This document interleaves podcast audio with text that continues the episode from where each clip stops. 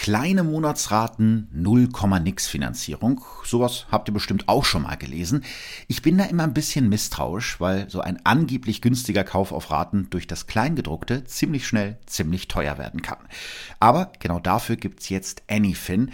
Diese App deckt hohe und unfaire Zinskosten für euch auf. Dafür analysiert Anyfin mit seiner smarten Technologie eure Raten oder Kreditverträge und ihr erhaltet ein Angebot zur Refinanzierung. Und zwar nur, wenn Anyfin euch einen besseren Zinssatz anbieten kann. Mit der Anyfin-App ist diese Anfrage komplett unverbindlich und kostenlos. Ihr fotografiert ganz einfach die Dokumente, schickt sie rüber und Anyfin macht euch garantiert nur dann ein Angebot, wenn das wirklich günstiger für euch ist. Ihr könnt die App jetzt herunterladen und ausprobieren. Mit dem Rabattcode Verbrechen von nebenan 20 werden euch von eurem refinanzierten Kredit 20 Euro abgezogen. Also testet das gerne mal aus. Den Link und die Infos packe ich euch nochmal in die Show. Shownotes.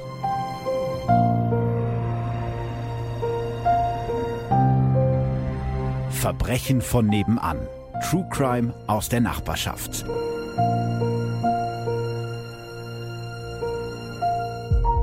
Hallo und herzlich willkommen bei Verbrechen von nebenan, Folge 16. Alex sortiert gerade noch seine Zettel. Sind wir bereit? Ja, hallo, ja? hallo. Hallo, hallo. Schön, dass du wieder da bist. Schön, dass ich da sein darf. Ich hatte jetzt äh, ja zwei Folgen ohne dich und ich habe dich auch ein bisschen vermisst. Oh. Und deswegen, ja, ich dich auch vermisst. Guck mal, dann äh, ist ja gut, dass wir jetzt wieder zusammen aufnehmen können. Heute ist eine ja, besondere Folge insofern, weil es eine Wunschfolge ist. Wir haben ja bei Instagram und Facebook eine Abstimmung gemacht, welche Folge wir als nächstes machen sollen. Und ihr habt euch mit 60 Prozent für die Entführung der Stefanie R. entschieden. Daran halten wir uns natürlich. Vorher beantworten wir noch ein paar von euren Fragen. Ich weiß, die äh, Rubrik mag jetzt nicht jeder, deswegen machen wir die auch nicht jede Folge, aber das ist mir schon ganz wichtig, irgendwie Kontakt zu unseren Hörern zu halten. Deshalb versuche ich auch jede Frage, die ihr mir schreibt bei Facebook oder Instagram persönlich zu beantworten. Wenn euch die Hörerfragen aber jetzt nicht so interessieren sollten, dann sind wir natürlich auch nicht böse, wenn ihr jetzt äh, drei Minuten vorspult und direkt zum Fall springt. Aber wie gesagt, ein paar Hörerfragen wollen wir beantworten. Genau. So, erste Zuhörerfrage. Hallo Philipp, du hattest in der letzten oder in deiner letzten Folge nach Zuhörern gefragt, denen ähnliches widerfahren ist wie der Familie von Helmut. Der Sohn meines Onkels wurde ebenfalls von einem unter Alkoholeinfluss stehenden Autofahrer zu Tode gefahren.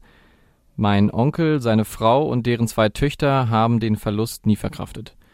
Das konnte man unter anderem daran sehen, dass die gesamte Familie den Kontakt zu mir suchte, weil ich dem verstorbenen Sohn wohl sehr ähnle und äh, sie sich dadurch vorstellen können, wie das Leben von Alex, zufälligerweise trug er auch den gleichen Vornamen wie ich, abgelaufen wäre. Gruß vom Bodensee, Alex. Krass, oder? Dass, dass man dann sozusagen als Ersatz in Anführungsstrichen mhm. fungiert für jemanden, der gestorben ist. Das ist ja auch eigentlich eine Verantwortung, die man mhm gar nicht tragen ja, ja. möchte. Will man eigentlich niemanden irgendwie auferlegen. Ne? Ja, das stimmt.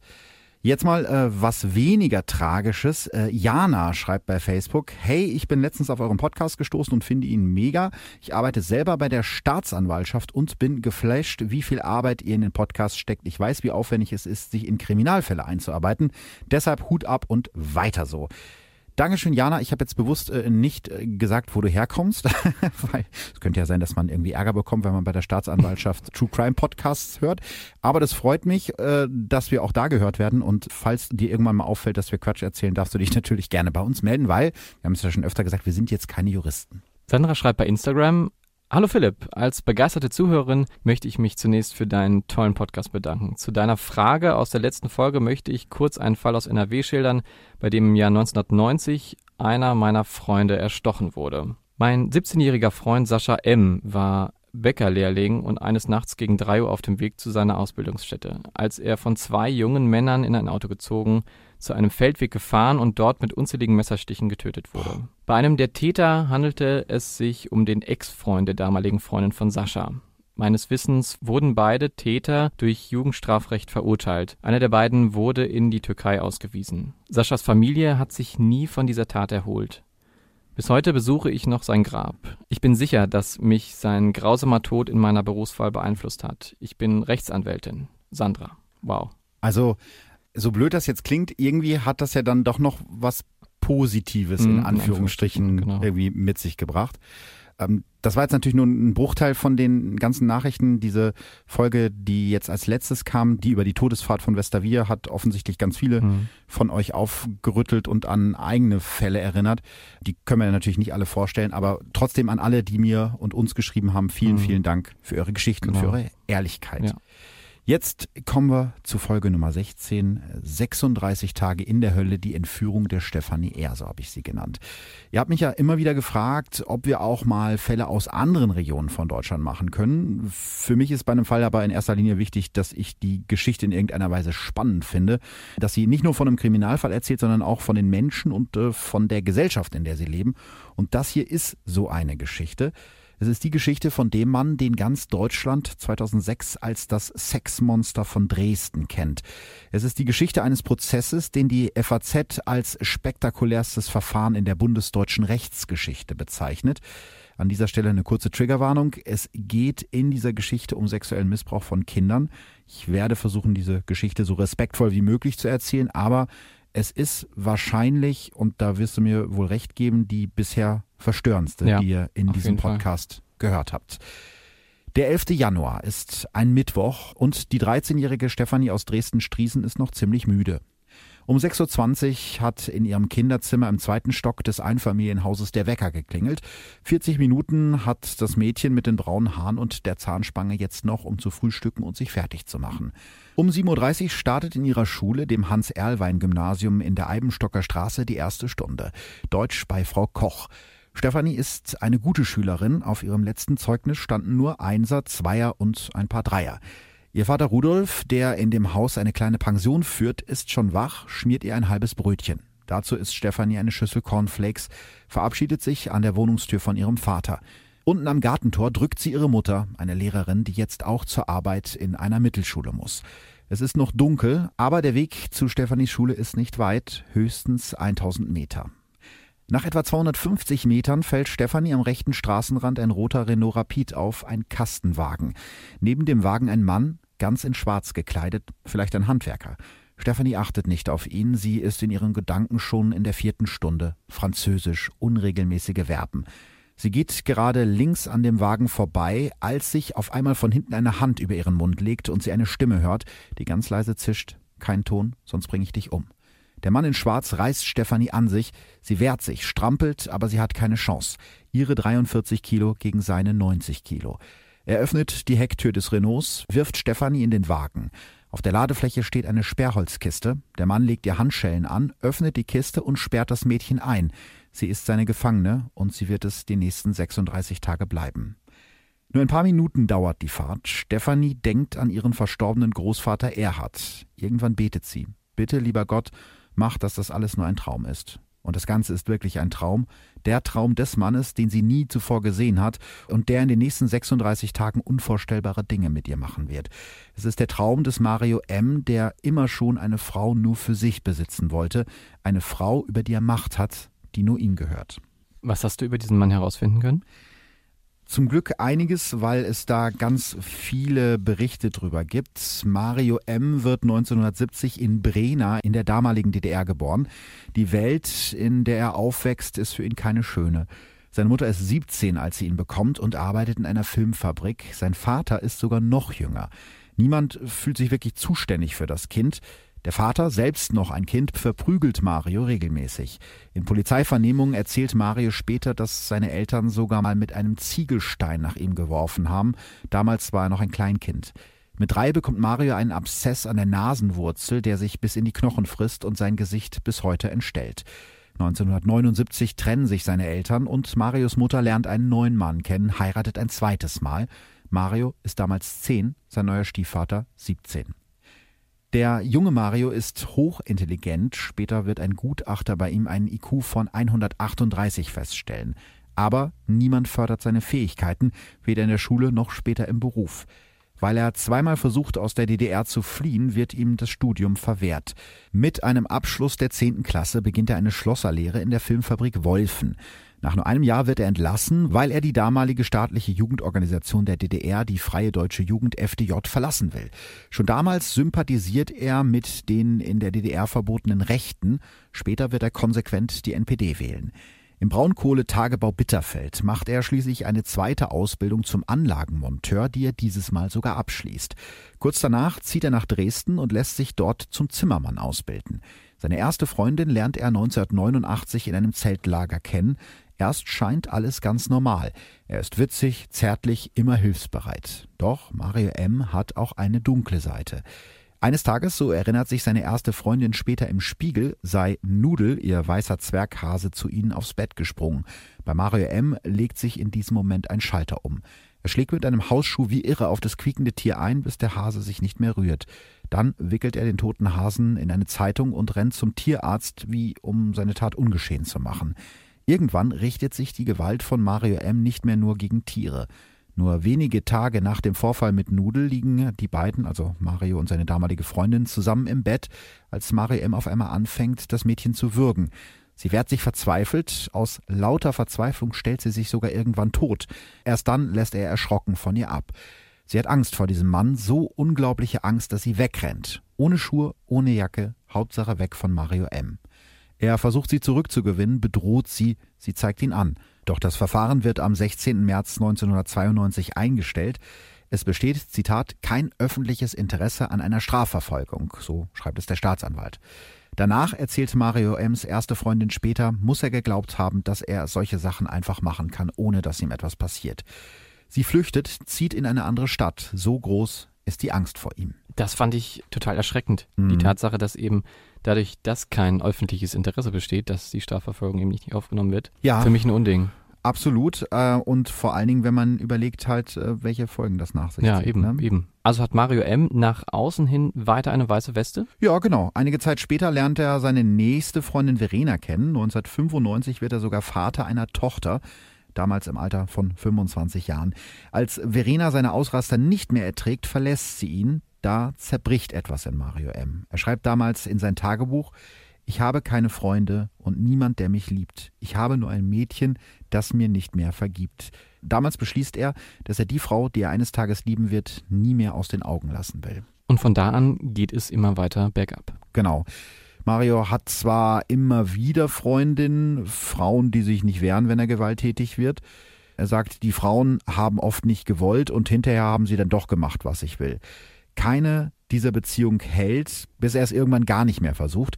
Auch in seinem Berufsleben wird es immer schwieriger für ihn. Er eckt bei seinen Kollegen und Vorgesetzten an, gilt als laut und aufmüpfig. Irgendwann findet er nach mehreren Kündigungen gar keinen Job mehr. Ja, und daraufhin beginnt dann eben der Konflikt mit dem Gesetz ja, zumindest das mal offiziell mhm. gegen ihn ermittelt wird. Ja, den ersten Eintrag, den ich gefunden habe, der stammt aus dem Jahr 94.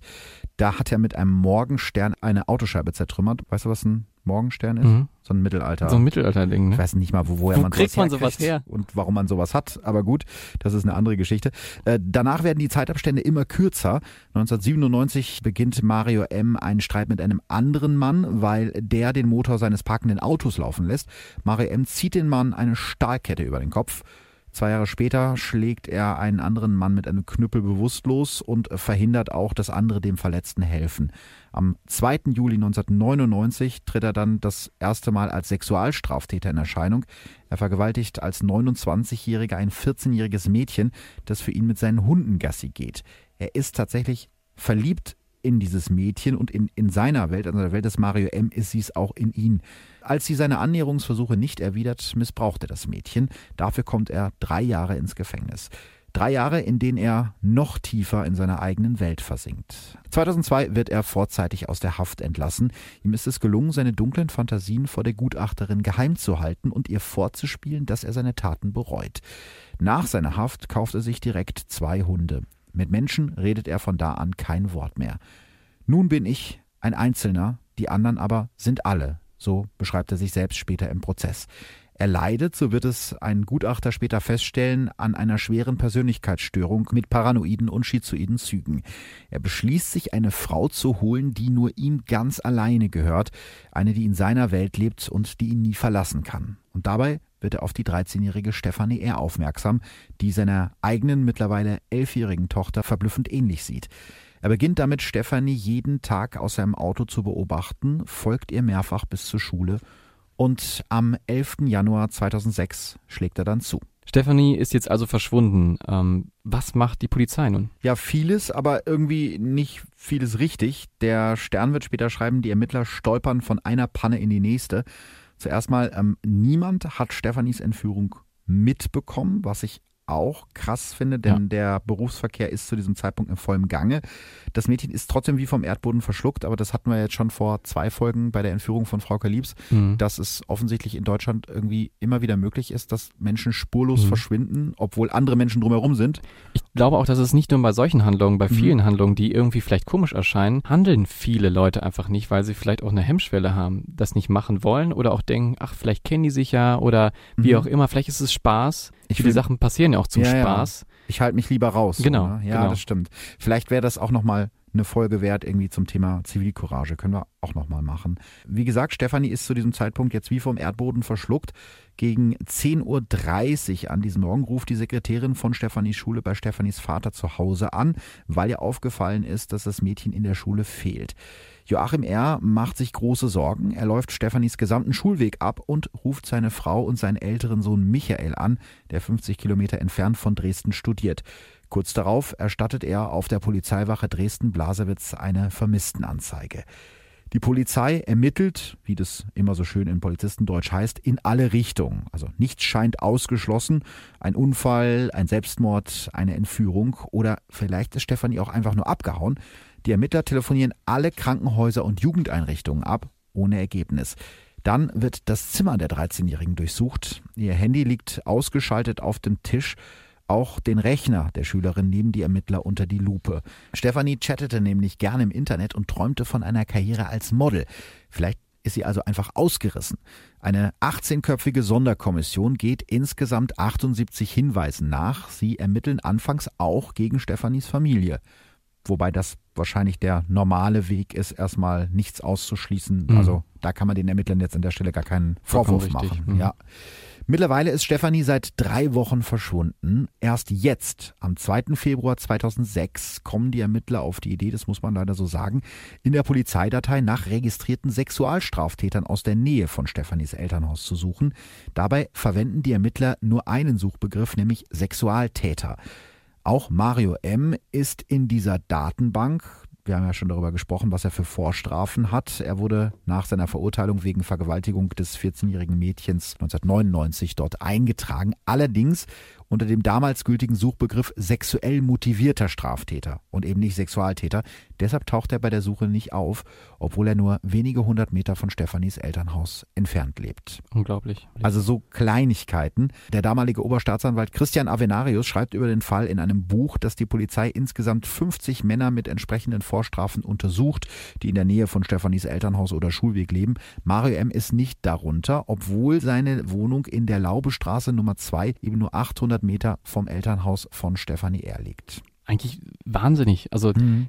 Dass der Zufall eben es so wollte, dass er dadurch nicht auf den Radar der Ermittler kommt. Also für mich irgendwie gar nicht so durchschaubar, warum das eben nicht angezeigt wurde. Aber na gut, dass man ja, eben nur nach einem Begriff sucht, ist das so. Also, na gut wir werden es nicht mehr ganz nachhalten können, aber es erscheint schon sehr seltsam, sehr dass sie einfach nur, irgendwie genau so, nach ne? dem einen Suchbegriff suchen und äh, nicht auf die Idee kommen, dass eventuell sowas auch anders abgespeichert Ja. sein könnte. Und eben weil da nichts passiert, äh, werden die Ermittler auch immer verzweifelter, weil sie eben zu diesem Zeitpunkt gar keine heiße Spur hatten.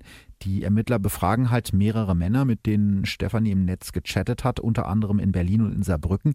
Außerdem überprüfen sie die Passagierlisten verschiedener Flüge nach Zypern, weil Stefanie immer wieder von der Insel geschwärmt hat. Auch das wirkt ja ein bisschen Hm. Verzweifelt, als ob jetzt irgendwie ein 13-jähriges Mädchen alleine zum Flughafen sehr, fährt. sehr weit hergeholt. Ja, genau. Du merkst, die Mhm. waren verzweifelt, irgendwas zu finden.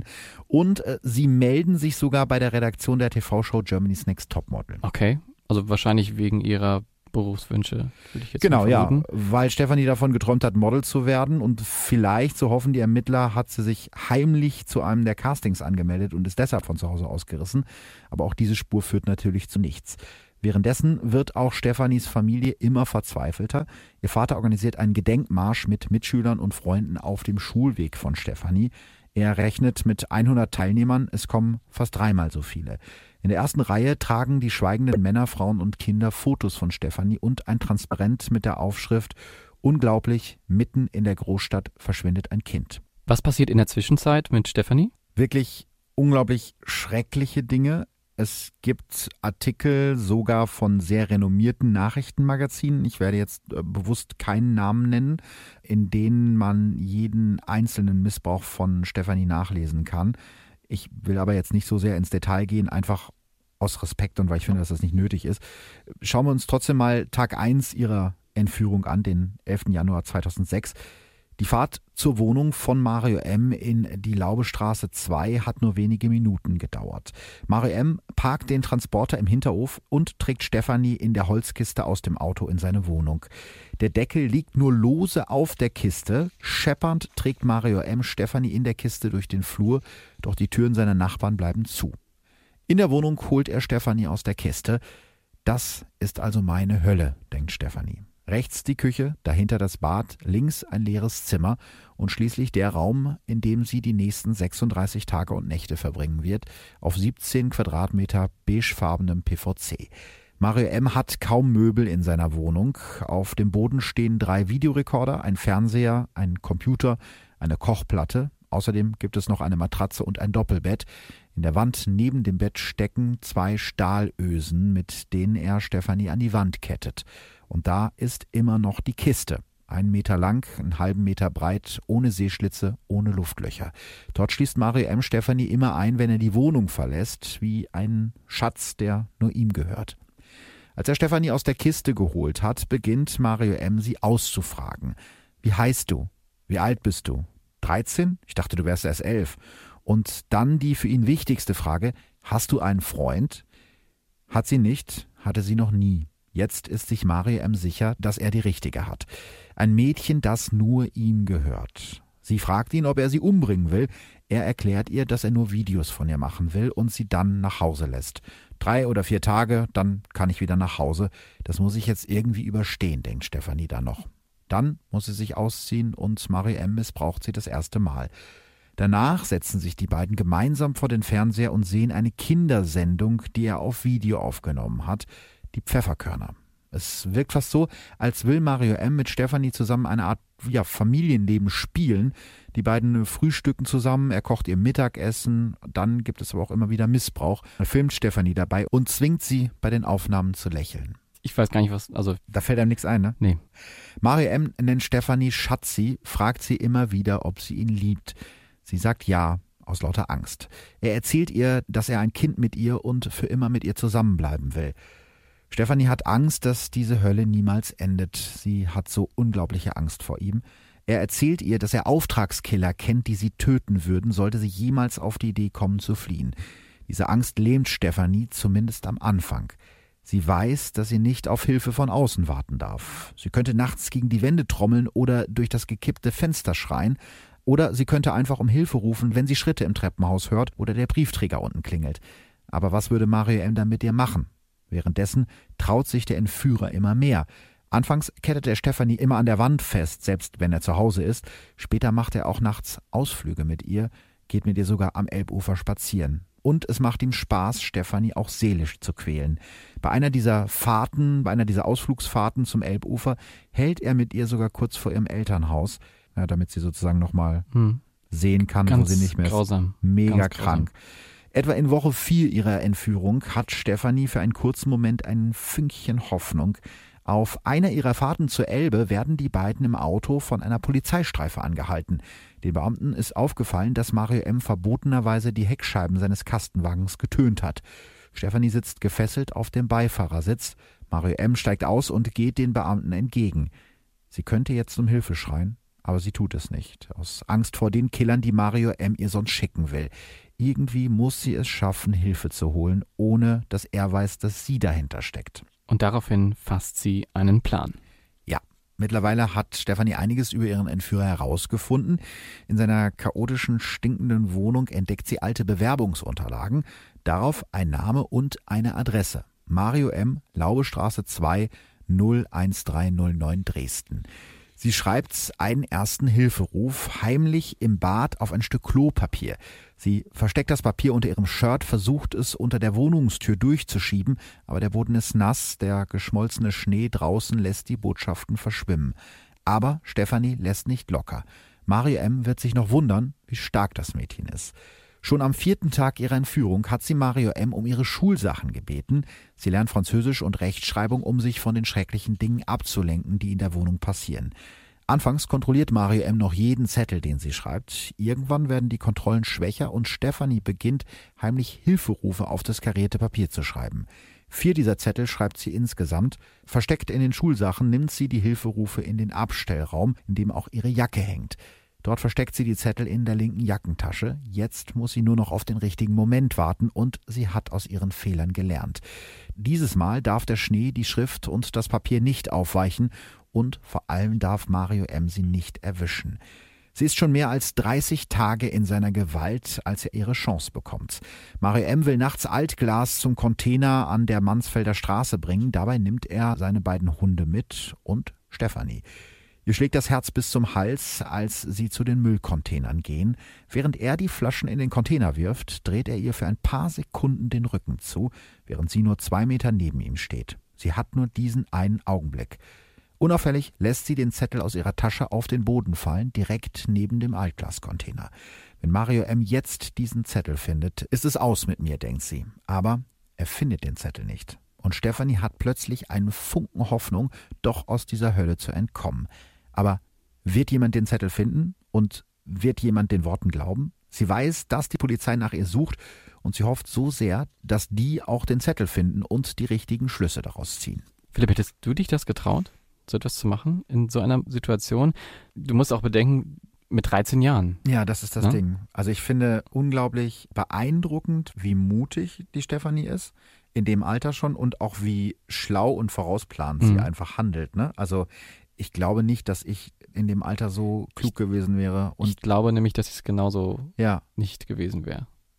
Also da muss man wirklich sagen, ein, ein ganz tolles, tapferes Mädchen. Mhm. Und das Schöne ist, sie hat Glück. Genau, sie hat Glück. Am 15. Februar 2006 geht der 31-jährige Dresdner Mario G. morgens mit seinem Hund spazieren. Vor einem Altglascontainer findet er einen Zettel. Die handgeschriebenen Worte auf dem kleinen karierten Papier sind ein bisschen verschmiert, aber ganz deutlich ist das Wort, das gleich zweimal mit rotem Filzstift quer über die anderen Buchstaben geschrieben ist. Hilfe. Mario G. hebt den Zettel auf und beginnt zu lesen. Wer das liest, den bitte ich, rufe bitte sofort die Polizei. Das ist kein Scherz.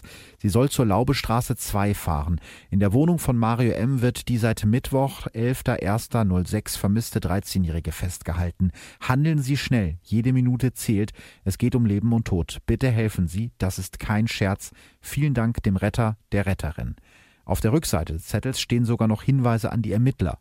Ich bitte die Polizei zu Herrn M. kein Wort über diesen Zettel zu sagen, da dies meinen Tod bedeuten könnte. Besorgen Sie sich zum Beispiel einen Durchsuchungsbefehl aufgrund geheimer Informationen, die Sie von einem anonymen Beobachter, der uns gesehen hat, erhalten haben, oder locken Sie ihn aus der Wohnung in Klammern Herrn M. Danke. Also auch das nochmal, wie geplant sie vorgeht und dass sie in der Situation noch daran denkt, dass sie den Ermittlern Hinweise gibt, wie die Total. am besten den Mario M. verhaften. Ja. Ja, jedenfalls geht äh, Mario G., also der Zeuge, der den Zettel gefunden hat, sofort mit dem Zettel zur Polizei und die macht sich auf den Weg in die Laubestraße 2. Und dabei kommt es wieder zu unglaublichen Pannen. Ja, im Nachhinein ist es alles sehr schwer nachzuvollziehen. Also erstmal fahren die Kriminalbeamten einen dicken Umweg, bis sie gegen Viertel nach zehn morgens an dem Haus ankommen, in dem Mario M. sein Opfer seit 36 Tagen gefangen hält.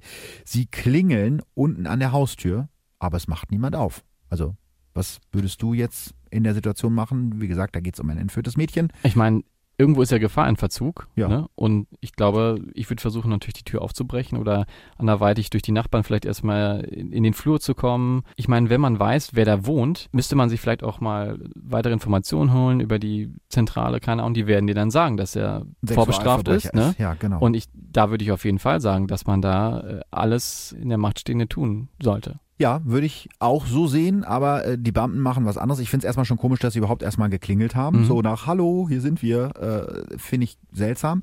Weil aber niemand öffnet, das hatten wir ja gerade, bestellen die Beamten einen Schlüsseldienst und befragen erstmal in aller Ruhe die Nachbarn. Währenddessen braucht dieser Schlüsseldienst drei Stunden, um überhaupt zu der Adresse zu kommen. Drei Stunden, in denen Mario M. ja alles Mögliche mit Stefanie hätte machen können. Denn er war ja zu dem Zeitpunkt, so musste man zumindest davon ausgehen, vorgewarnt. Er hätte sich ja denken können, Genau. dass das jetzt die Polizei ist. Der damalige Sprecher der Staatsanwaltschaft Christian Avenarius schreibt später, dass aus Zeitgründen auf ein Spezialeinsatzkommando verzichtet wurde, das die Tür gewaltsam geöffnet hätte, wobei ein SEK wahrscheinlich äh, schneller da gewesen wäre als dieser Schlüsseldienst, der ja drei Stunden gebraucht hat. Als der Schlüsseldienst dann endlich da ist, geht es dann tatsächlich sehr schnell. Der Schlosser ist noch gar nicht fertig mit seiner Arbeit, da wird die Wohnungstür von innen aufgerissen. Mario M. hat wohl etwas gehört. Halbnackt und völlig überrascht lässt er sich festnehmen, ohne Widerstand zu leisten. Noch während ihm Handschellen angelegt werden, durchsucht eine Kriminaloberkommissarin den Rest der Wohnung und findet Stefanie. Endlich. Gott sei Dank kann man sagen. Und äh, Gott sei Dank hat sie dann 36 Tage der Hölle überstanden. Wie geht es nun weiter? Ja, zunächst mal wird Stefanie medizinisch untersucht und natürlich werden ihre Eltern verständigt. Journalisten fragen Stefanis Vater später, was seine ersten Worte waren, als er seine Tochter wieder hatte. Da gibt es keine ersten Worte, da fällt man sich in die Arme, sagt er damals. Danach werden Stefanie und ihre Familie in einem Hotel vor der Presse versteckt. Schon am nächsten Tag wird Stefanie befragt. Laut den Ermittlern ist es besonders wichtig, solche Befragungen möglichst schnell durchzuführen, wenn die Erinnerungen noch frisch sind. Mario M. sagt bei seinen Befragungen gar nichts. Sein Anwalt signalisiert aber, dass er bei einem Prozess aussagen würde. Aber eigentlich muss er das gar nicht, denn Mario M. hat alle seine Taten auf Video aufgezeichnet. In seiner Wohnung finden die Ermittler Dutzende von Videokassetten, die später als Beweise im Prozess verwendet werden. Am 16. Februar, also einen Tag nach der Festnahme von Mario M., gibt der damalige Sprecher der Staatsanwaltschaft Dresden, Christian Avenarius, eine Pressekonferenz. Wir werden alles tun, damit Mario M. nie wieder freikommt, sagt er. Der Fall entwickelt sich also zu einem richtigen Medienereignis. Ja, war er vorher schon ein bisschen natürlich. Wenn ein, ein Kind in einer Großstadt äh, verschwindet, dann äh, berichten Medien natürlich darüber. Aber jetzt wird es wirklich krass. Die Medien überschlagen sich. Die Dresdner Morgenpost nennt Mario M. Bestie und Monster, bis ihr das sogar gerichtlich verboten wird. Andere Medien nennen ihn ein perverses Sexmonster, immer in Verbindung mit seinem vollen Namen. Am Anfang arbeiten die Ermittler und Stefanis Familie noch gut zusammen. Das ändert sich aber, als die Familie ein Anwaltsbüro einschaltet, das sie im Prozess gegen Mario M. als Nebenkläger vertreten soll. Die Anwälte fordern die Staatsanwaltschaft auf, Stefanie ein zweites Mal zu befragen. Die lehnt ab, weil sie bereits jetzt genug Beweise gegen Mario M. in der Hand hat und weil sie Stefanie eine weitere Befragung nicht zumuten wollen. Zu dem Zeitpunkt haben sie ja die Videos schon gefunden, wo alles belegt ist und das ist ja auch etwas, das jetzt gerade wieder eine Rolle gespielt hat bei diesem Prozess um die Missbrauchsfälle von Lüchte. Ja, Lüchte. Also man versucht halt immer Kindern, gerade traumatisierten Kindern nach Sexualstraftaten, das wirklich nur zuzumuten, dass sie befragt werden, wenn es unbedingt nötig ist, weil sowas natürlich diese ganzen Erinnerungen auch, auch Mhm. wieder hochbringt. Stefanis äh, Familie reagiert relativ überraschend, zumindest aus meiner Sicht, weil man würde erstmal denken, ist ja nett von der Staatsanwaltschaft, dass sie meine Tochter oder unsere Tochter nicht weiter belasten. Sie vereinbaren ein Exklusivinterview ihrer Tochter mit einem großen deutschen Nachrichtenmagazin. Ich habe gerade gesagt, ich werde das nicht nennen. Am 11. September 2006 erscheint in diesem Magazin der Artikel Willst du mich töten über den Fall Stefanie? In dem Artikel wird die Gefangenschaft des Mädchens bis ins kleinste Detail ausgeschlachtet. Einzelne Vergewaltigungen werden aufgelistet und explizit beschrieben. Selbst in der Redaktion dieses Magazins ist der Artikel sehr umstritten, weil er so viele grausame Details enthält. Ich habe den auch gelesen und bin sehr überrascht, wie boulevardmäßig und sensationsgeil der Text rüberkommt, weil es eben eigentlich ein renommiertes Nachrichtenmagazin ist. Und weil ich das jetzt nicht unbedingt bedienen will, habe ich jetzt auch bewusst den Namen nicht genannt, weil ich das nicht bewerben will. Aber wenn ihr ganz neugierig seid, werdet ihr es sowieso im Internet finden. Kurze Zeit äh, später sitzt Stefanie dann in der ZDF-Talkshow bei Kerner und erzählt dort von ihrem Martyrium. Neben ihren Eltern und ihr eine Therapeutin, die es gar nicht so schlimm findet, wenn ein traumatisiertes Mädchen vor Millionen von Zuschauern vorgeführt wird. Und die Zuschauer schalten ein. Mit einem Plus von einer halben Million Zuschauer liegt diese Kerner-Episode deutlich über dem Senderschnitt. So heißt es später in der Pressemitteilung des Senders. Wie findest du das, so jemanden in eine Talkshow Ähm, einzuladen? Abscheulich. Also ganz, Mhm. ganz schrecklich. Ich meine, das ist natürlich ein Thema, was irgendwie in der Gesellschaft passiert, was man auch besprechen kann. Aber ähm, dass man das Mädchen da eben so vorführt, das finde ich Mhm. ganz, ganz schrecklich. Also ich würde meine Tochter davor bewahren, wahrscheinlich. Ja. Ähm, aber wir haben ja natürlich in einem anderen Fall das auch so gesehen, Ja. äh, dass es eben so passiert ist, wie, äh, wie zum Beispiel bei Natascha Kampusch. Ja, das stimmt. Da fand ich es auch sehr fragwürdig, muss ich sagen. Wobei bei Natascha Kampusch, glaube ich, ein bisschen mehr Zeit dazwischen lag. Mhm. Zwischen ihrer Befreiung und dass sie dann die ersten Interviews gegeben hat. Ich weiß jetzt nicht wie lange, aber auf jeden Fall Monate. Mhm. Und bei der Stefanie war es ja wirklich kurz danach. Mhm. Und der Unterschied ist ja auch, dass die Stefanie damals 13 Jahre alt ist. Ich glaube, du kannst das noch gar nicht in diesem Alter einschätzen, was das mit sich bringt. Natascha Kampusch war ja zu dem Zeitpunkt ihrer Befreiung schon erwachsen, zumindest nach dem Gesetz erwachsen. Das ist ja nochmal ein bisschen was anderes. Aber das ist wirklich was, was ich gar nicht nachvollziehen kann. Bei allem Interesse, Ja. das man natürlich hat für so einen Fall. Aber da muss ja nicht das, das Opfer befragt werden. Also Genau. das ist Aufgabe der Strafverfolgungsbehörden. Und was man dazu sagen muss, bei Stefanie gab es zu diesem Zeitpunkt noch nicht mal ein Gerichtsverfahren. All diese Infos, die Stefanie dann im Fernsehen erzählt hat, hätte Mario Ems Verteidiger nehmen können, um zu sagen, ja gut, so schlimm wird es ja nicht gewesen sein, wenn ein Mädchen darüber so locker in einer Talkshow Ja. erzählt. Hat der Verteidiger nicht gemacht, aber war jetzt nur so ein Beispiel. Am Ende wird die Vermarktung von Stefanis Schicksal, man muss es wirklich Vermarktung nennen, so schlimm, dass sich sogar das Jugendamt Dresden einschaltet und Stefanis Eltern einen Brief schickt, in dem es erschreckt feststellt, dass ihre Tochter mehr und mehr zum Objekt öffentlichen Interesses wird.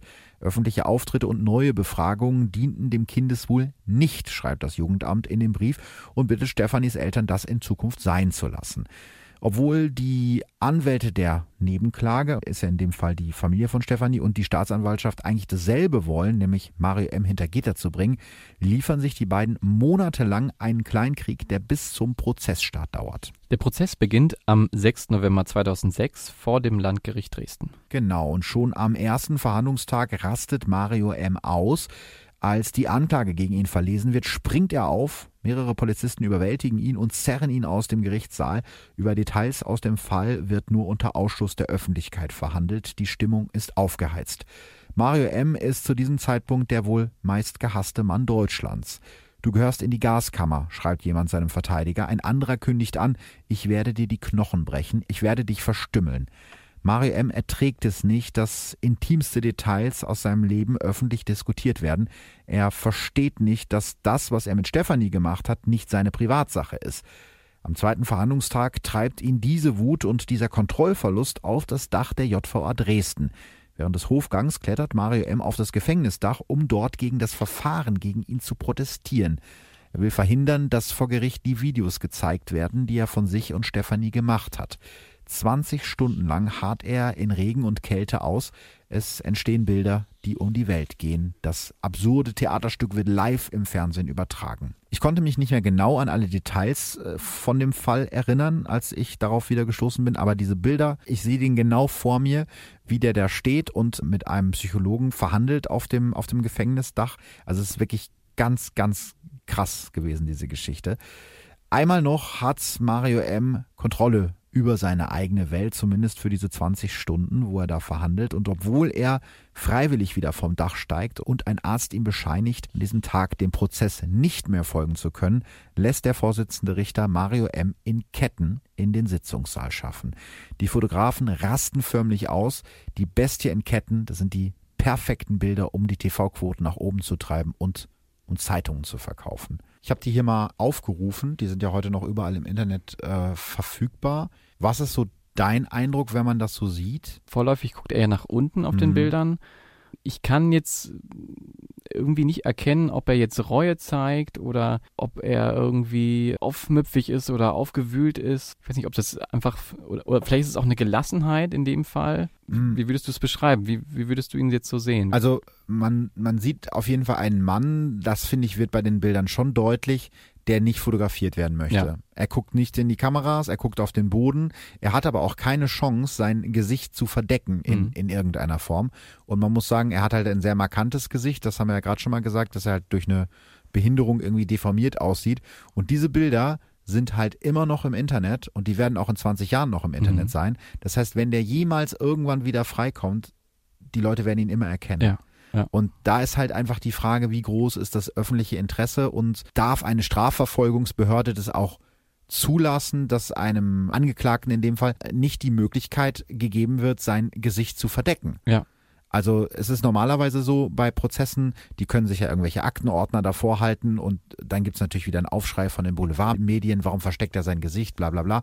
Aber ich finde, der sollte zumindest die Chance haben, dieser Berichterstattung und diesen Fotos zu entgehen. Und diese Chance hat er nicht, denn er ist, ja, er ist in Ketten sozusagen und wird da vorgeführt. Ja, genau. Wie, wie, wie ein, wie ein Tier. Tier. Genau. Ein Tier. Er wird wie, vorgeführt. Wie alle Medien es auch so gesagt ja. haben, ein Monster, ein Tier, äh, wird in Ketten halt äh, in die Manege gebracht und wird äh, den Leuten gezeigt. Das finde ich auch so, dass man äh, demjenigen die Chance geben sollte, dass er sein Gesicht verdeckt, denn auch wir haben ja in unseren Podcast-Folgen auch irgendwo gelernt, dass unser Rechtssystem auch dazu da ist, dass diejenigen bereuen können und eben dann auch wieder in die Gesellschaft entlassen werden können. In dem Fall ist es wahrscheinlich schwierig, ja. aber es gibt natürlich auch kleinere Fälle, in denen die Chance gegeben werden sollte, ihr Gesicht dann irgendwo zu wahren, dass sie dann am Ende ihrer Zeit, die sie dann eben abgesessen haben, dann, äh, wenn sie rauskommen, auch wieder ein, ein normales ja. Leben äh, anfangen können. Das ist ja das, was, was manche Leute auch nicht verstehen oder was vielleicht auch manche aufregt, aber grundsätzlich ist es ja so, dass die deutsche Justiz darauf ausgelegt ist, dass Verbrecher irgendwann wieder in die Gesellschaft mhm, integriert genau. werden. Darauf ist auch das Strafsystem ausgerichtet. Und durch solche Sachen verwehrt man den Menschen das natürlich. Ja. Das war jetzt mal ein ganz kleiner Exkurs. Wir können natürlich auch nochmal äh, ausführlicher über das Thema Berichterstattung bei Gerichtsprozessen und so sprechen, aber das gehört jetzt nicht in diese Folge. Das war mir jetzt nur da aufgefallen, weil das eben ein Prozess war, der so krass medial begleitet wurde. Ja, genau. Und dann kommen wir auch schon zum 14. Dezember 2006. Mhm. Da fällt nämlich das Urteil gegen Mario M. Genau, das Landgericht Dresden verurteilt ihn wegen Geiselnahme in Tateinheit mit Entziehung minderjähriger Vergewaltigung, schwerem sexuellen Missbrauch und Körperverletzung zu 15 Jahren Haft mit anschließender Sicherungsverwahrung, also der Höchststrafe. Auch das bedeutet, er wird wahrscheinlich nie wieder in Freiheit kommen. Damit liegt das Urteil des Gerichtes sogar noch über der Forderung der Staatsanwaltschaft, die 14 Jahre und 9 Monate Haft gefordert hatte. Eine Strafminderung wegen möglicher psychischer Probleme gibt es nicht.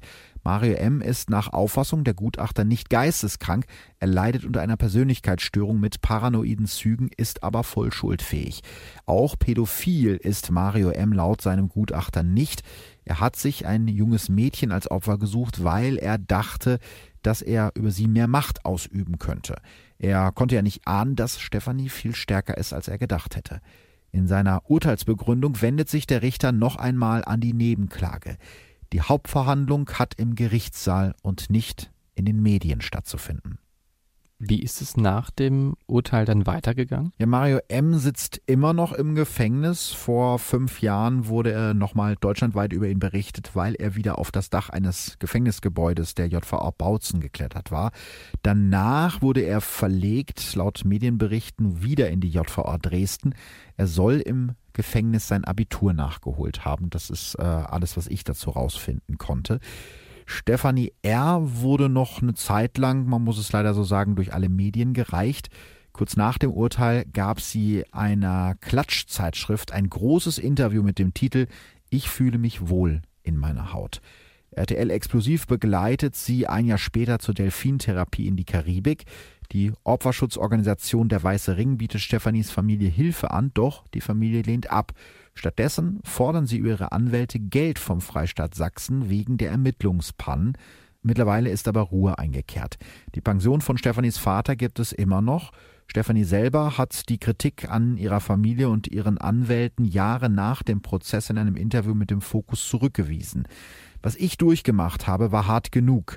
Dass wir dann noch teilweise als geldgierig dargestellt wurden, hat alles nur noch schlimmer gemacht. Es sei lediglich um die Finanzierung ihrer Therapien gegangen.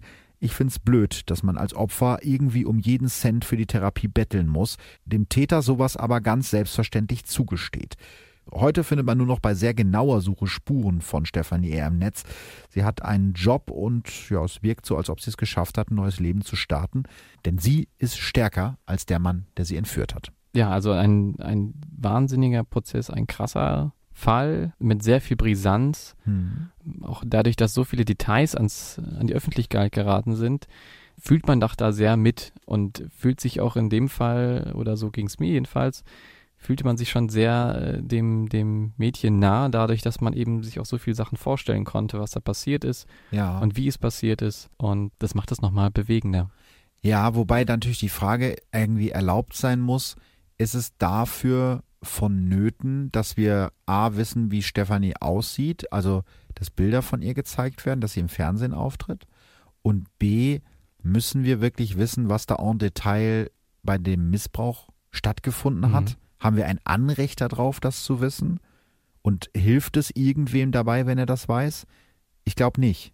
Ich glaube nämlich auch nicht. Weil ähm, es reicht ja zu wissen, dass dir ganz schlimme Dinge angetan genau. wurden. Dass natürlich die Ermittler müssen das wissen und der Richter muss das wissen, aber jetzt nicht die Öffentlichkeit. Mhm. Und ich glaube, da gibt es halt irgendwie Grenzen. Mhm. Und ich denke, man kann der Familie auch gar nicht so einen Vorwurf machen, weil auf sowas ist ja auch niemand vorbereitet, genau. dass sowas passiert. Das heißt, du bist eh traumatisiert, deine Tochter ist verschwunden, die hat schlimme Sachen erlebt, du hast sie jetzt endlich wieder und dann prasselt so ein Medienfeuerwerk irgendwie auf dich ein und vielleicht auch noch Anwälte, die sagen, ja, wir können da noch ein bisschen mehr rausholen bei der Strafe des Täters, wenn wir jetzt mal anfangen, die Justiz ordentlich unter Druck zu setzen, damit mhm. die auch richtig ermitteln. Also ich will denen jetzt gar nicht vorwerfen, dass sie da irgendwie falsch gehandelt haben, aber da ist schon so eine Hexenjagd entstanden.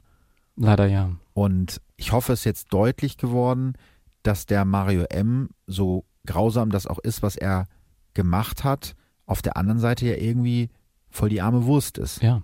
Dadurch, dass er in seiner Kindheit so viel Mist äh, ja. mitbekommen hat. So ein, ein Elternverhältnis, was einfach überhaupt nicht funktioniert hat. Ja. Und ich glaube, dass er einfach dadurch so, so wenig Sachen vermittelt bekommen hat, die ihm in seinem späteren Leben dann äh, geholfen hätten in dem Fall, weil, wie man vielleicht auch sehen kann, hatte der überhaupt kein Verhältnis zu der Realität, ja. was überhaupt richtig ist. Ne? Ja, ich, ich glaube, man, also ihr dürft das jetzt nicht falsch verstehen. Wir versuchen jetzt nicht, das zu entschuldigen, was der getan nein, nein. hat. So, das mhm. ist ja immer so der, der Standardspruch, huhu, der hatte eine schwere Kindheit. Aber ich glaube schon, dass man das berücksichtigen muss, weil der ist ja auch ein Mensch. Der ist mhm. ja nicht nur das Monster, was die Medien aus ihm gemacht haben. Und vielleicht hilft das zumindest das ansatzweise zu verstehen, was er sich da in seinem Kopf für eine eigene Welt irgendwie aufgebaut hat mit einer Freundin, die nur ihm gehört und keinem sonst auf der Welt zum genau. Beispiel. Ja. Krasser Fall, auf jeden Fall. Du sagst es. Jetzt haben wir natürlich gesehen, dass ähm, in der Berichterstattung viele Sachen passiert sind. Wir fragen uns natürlich, wie, wie, seht ihr das? Ist das so richtig, dass der Mario M schon im Vorfeld so als Monster, so wie er dargestellt ja. wurde, eben dargestellt die wurde? Die Sexbestie, ja. genau. Ist das so richtig oder ist es falsch oder, oder, oder? Was denkt ihr darüber? Uns würde interessieren, was eure Meinung dazu ist. Schreibt uns gerne bei Instagram oder bei Facebook. Verbrechen von nebenan heißen wir da. Und ich würde sagen, wir hören uns in zwei Wochen wieder. Danke, dass ihr dabei wart. Auf Wiederhören. Vielen, vielen Dank. Ciao, ciao. Tschüss. Verbrechen von nebenan. True Crime aus der Nachbarschaft. Mehr Infos und Fotos zu unseren Fällen findet ihr auf unserer Facebook- und unserer Instagram-Seite.